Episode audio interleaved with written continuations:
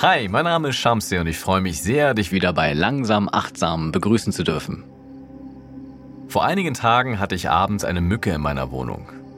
Durch das laute Surren an meinem Ohr wurde ich unsanft aus dem Schlaf gerissen und sofort wurden meine archaischen Urinstinkte geweckt. Ich sprang daher aus dem Bett, bewaffnete mich bis an die Zähne und begab mich auf die Jagd nach dieser Mücke.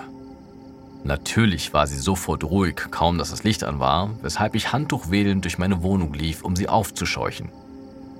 Ich konnte nicht eher wieder schlafen gehen, bis ich die Mücke für ihre ungebetene Störung zur Rechenschaft gezogen hatte.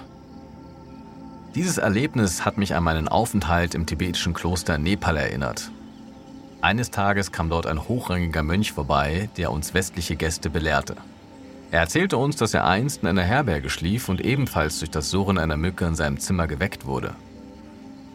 Im Buddhismus ist die Idee des Mitgefühls allen Lebewesen gegenüber von zentraler Bedeutung. Daher hat dieser Mönch seine Robe an den Ärmeln hochgekrempelt und sich selbst der Mücke als Nahrung dargeboten. Bis heute beschäftigt mich diese Geschichte, da ich mich immer wieder frage, wo Mitgefühl beginnt und wo es endet. Habe ich ein Recht auf Unversehrtheit, weshalb ich mich verteidigen darf, weil dieses Recht durch die Mücke verletzt wird? Oder betrachte ich die Mücke als ein schützenswertes, weil fühlendes Lebewesen, das keine andere Wahl hat, als von anderen Lebewesen Blut zu saugen, weshalb ich sie nicht zum Tode verurteilen sollte, nur weil ich die Macht dazu habe und sie mich stört?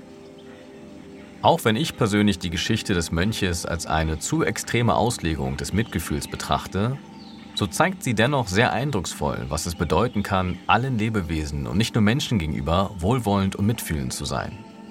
Es heißt daher auch, dass so wie ein Vogel zwei Flügel braucht, um fliegen zu können, auch die Achtsamkeitspraxis zwei Flügel braucht, um in Balance zu bleiben. Der eine Flügel steht dabei für das fokussierte und möglichst urteilsfreie Gewahrsein dessen, was ist. Ich nehme Körper, Gedanken, Gefühle und Sinneseindrücke im Hier und Jetzt bewusst wahr.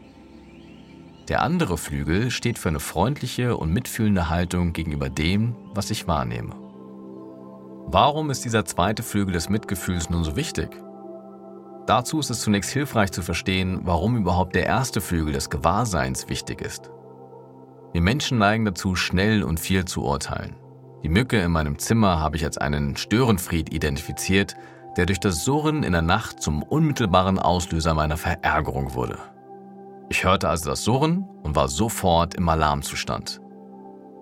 Ohne achtsames Gewahrsein bin ich mit dieser ständigen Bewertungen jedoch zum einen gar nicht bewusst und zum anderen sind sie oftmals auch eher negativ. Ich bin genervt, etwas stört mich, ich reg mich auf und so weiter. Das achtsame Gewahrsein hilft mir also, diese unbewussten und unheilsamen Bewertungen zu erkennen, um mich von ihnen distanzieren zu können. Wenn ich nun jedoch nur diesen einen Flügel des Gewahrseins trainieren und mich ausschließlich auf das bewusste Wahrnehmen dessen, was ist, fokussieren würde, dann lief ich womöglich Gefahr, emotional auszukühlen. Mit einer bewussten und möglichst urteilsfreien Distanz nehme ich die Dinge zwar wahr, kann dabei jedoch mit der Zeit auch in eine gewisse Gleichgültigkeit abrutschen. Der zweite Flügel des Mitgefühls kann deswegen dabei helfen, die Gefahr der Gleichgültigkeit zu bannen. Wenn ich mir und anderen Lebewesen gegenüber mitfühlend bin, dann ist meine Haltung gleich Mut und nicht Gleichgültigkeit. Daher ist es wichtig, sowohl den Flügel des Gewahrseins als auch den Flügel des Mitgefühls gleichermaßen im Blick zu behalten. Kommen wir zurück zu meiner Mücke.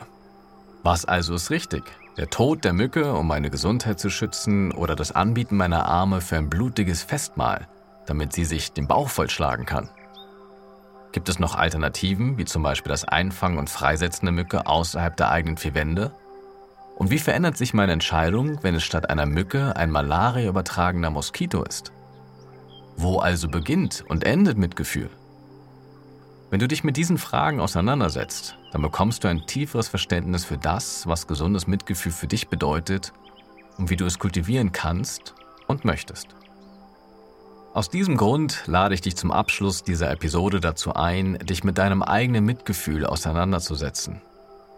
Was tust du, wenn eine Mücke dich nachts weckt und wie begründest du dein Tun vor dir selbst?